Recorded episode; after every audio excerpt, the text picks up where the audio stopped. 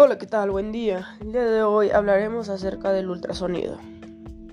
Como bien sabemos, los métodos para generar y detectar ultrasonido estuvieron disponibles en Estados Unidos a partir del siglo XIX. Sin embargo, la primera aplicación a gran escala del ultrasonido fue para la navegación y medición por sonido, conocido por el acrónimo SONAR durante la Segunda Guerra Mundial. Con el sonar se manda un pulso corto de ultrasonido desde un submarino a través del agua y un detector recoge el eco de la señal, ya que el tiempo necesario para que el eco alcance el detector es proporcional a la distancia al detector desde la superficie reflejante.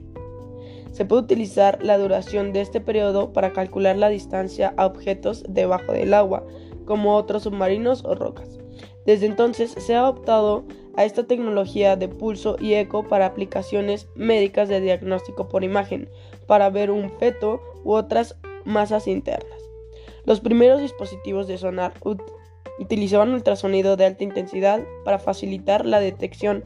Sin embargo, se observó que estos aparatos pueden producir calor y por tanto dañar a los seres vivos que viven bajo el agua, aunque este hallazgo limitó la intensidad del ultrasonido apropiada para el sonar condujo al desarrollo de dispositivos de ultrasonido para uso clínico, diseñados específicamente para calentar tejidos biológicos. Se observó que el ultrasonido calentaba tejidos con alto contenido de colágeno, como tendones, ligamentos o aponeurosis, y en los últimos 50 años o más se ha extendido ampliamente su uso clínico con este propósito. En un estudio reciente de terapeutas físicos especializados en ortopedia clónica, se confirma que el ultrasonido sigue siendo un instrumento terapéutico popular, ya que hasta un 84% de lo que respondían usaban esta modalidad para cuadros concretos.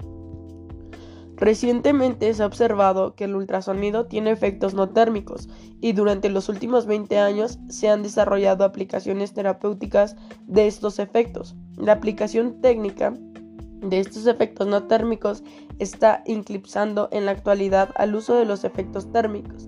Se ha observado que el ultrasonido pulsátil de baja intensidad, el cual produce solo efectos no térmicos, facilita la cicatrización de los tejidos, modifica la inflamación y favorece la penetración transdérmica de fármacos.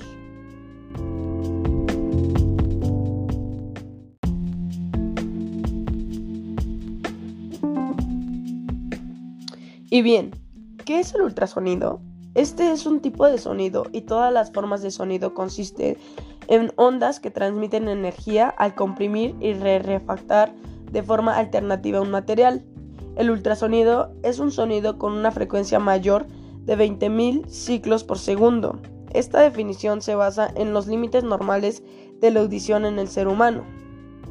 Los seres humanos pueden oír sonidos con una frecuencia de entre 16 y 20.000 Hz, a los sonidos con una frecuencia por encima de estos límites se les denomina ultrasonidos. Generalmente el ultrasonido terapéutico tiene una frecuencia de entre 0.7 y 3.3 MHz, con el objetivo de maximizar la absorción de energía a una profundidad de entre 2 y 5 centímetros de partes blandas.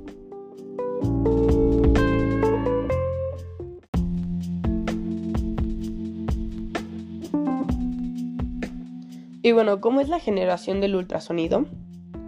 Esto se genera mediante la aplicación de una corriente eléctrica alterna de alta frecuencia sobre el cristal del transductor de una unidad de ultrasonido.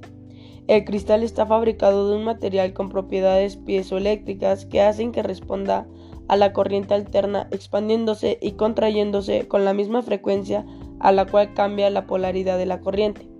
Cuando el cristal se expande comprime el material situado enfrente de él y cuando se contrae lo rerafacta. Esta confracción y rerafacción alternamente es la onda de ultrasonido. La propiedad de la pisoelectricidad o capacidad de generar electricidad en respuesta a una fuerza mecánica o de cambiar de forma en respuesta a una corriente eléctrica fue descubierta por Paul Jacques y Pierre Curie en los años 80 del siglo XIX. Hay diferentes materiales que presentan propiedades piezoeléctricas como hueso, cuarzo natural, titanio de circonio de plomo y titanio de bario.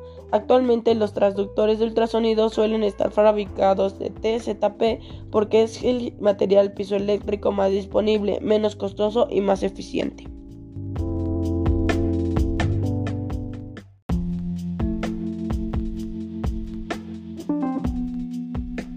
Efectos del ultrasonido. El ultrasonido tiene varios efectos biofísicos. Puede aumentar la temperatura de los tejidos superficiales y profundos y tiene una serie de efectos no térmicos. Tradicionalmente, ambos tipos de efectos se han considerado por separado, aunque todos ocurren en alguna medida con todas las aplicaciones de ultrasonido.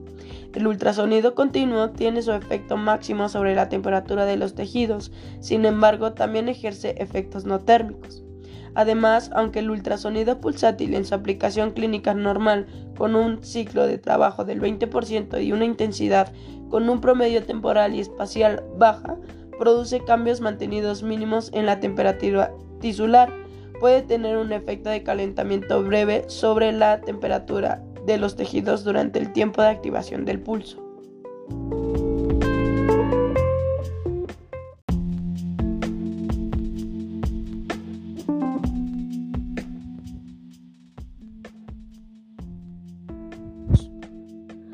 Los primeros estudios en los que se observó que el ultrasonido puede aumentar la temperatura de los tejidos fueron publicados por Harvey en 1930. Los efectos térmicos del ultrasonido como la aceleración del metabolismo, la reducción o el control del dolor y del espasmo muscular, la aceleración de la velocidad de conducción nerviosa, el aumento del flujo de sangre y el aumento de la extensibilidad de partes blandas son los mismos que los obtenidos con otras modalidades de calentamiento como se describe en la parte 3, excepto por las estructuras que experimentan el calentamiento son diferentes.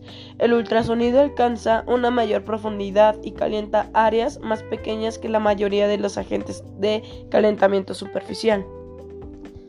Además, el ultrasonido calienta más los tejidos con coeficientes de absorción del ultrasonido altos que aquellos con coeficientes de absorción bajos.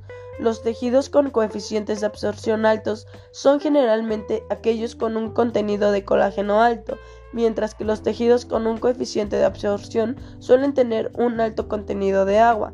Por esto, el ultrasonido resulta más apropiado para el calentamiento de tendones, ligamentos, cápsulas articulares y aponeurosis sin provocar un calentamiento excesivo del tejido adiposo situado por encima de estos tejidos. Generalmente el ultrasonido no es el agente físico ideal para el calentamiento de músculos, porque el músculo tiene un coeficiente de absorción relativamente bajo. Además, la mayoría de los músculos son mucho más grandes que los transductores de ultrasonido disponibles.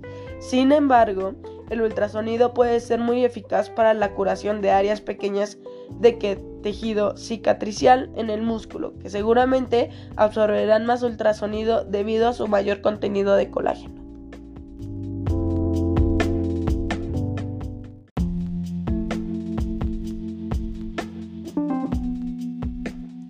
Efectos no térmicos. El ultrasonido tiene diversos efectos sobre los procesos biológicos que no parecen estar relacionados con el aumento de la temperatura de los tejidos. Estos efectos son el resultado de acontecimientos mecánicos producidos por el ultrasonido, como la cavitación, la microcorriente y la corriente acústica. Cuando se aplica el ultrasonido en modo pulsátil con un ciclo de trabajo del 20% o menos, el calor generado durante el tiempo activo del ciclo se dispersa durante el tiempo inactivo, resultando en un aumento neto no cuantificable de la temperatura. Por tanto, para aplicar y estudiar los efectos no térmicos del ultrasonido, generalmente se ha utilizado el ultrasonido pulsátil con un 20% del ciclo de trabajo. En algunos estudios recientes se han utilizado también intensidades bajas de ultrasonido continuo para estudiar estos efectos. Se ha observado que el ultrasonido con una intensidad media baja aumenta los valores del calcio intracelular y aumenta la permeabilidad de la piel y de la membrana celular. También favorece el funcionamiento normal de diferentes células. El ultrasonido aumenta la degranulación de los más eritrocitos y la liberación de factor quimiotáctico e histamina. También favorece la respuesta de los macrófagos y aumenta la tasa de síntesis proteica de los fibroblastos y de las células de los tendones. Además, en varios estudios se ha observado que el ultrasonido de baja intensidad aumenta la síntesis de óxido nítrico en las células endoteliales y aumenta el flujo de sangre cuando se aplica a fracturas en perros y a músculos isquémicos en ratas. Además, se ha observado que el ultrasonido de baja intensidad estimula la síntesis de proteoglucanos en los condrocitos. Para conseguir estos efectos se ha usado ultrasonido con intensidades y ciclos de trabajo que no producían ningún aumento cuantificable de temperatura y por tanto se considera efectos no térmicos.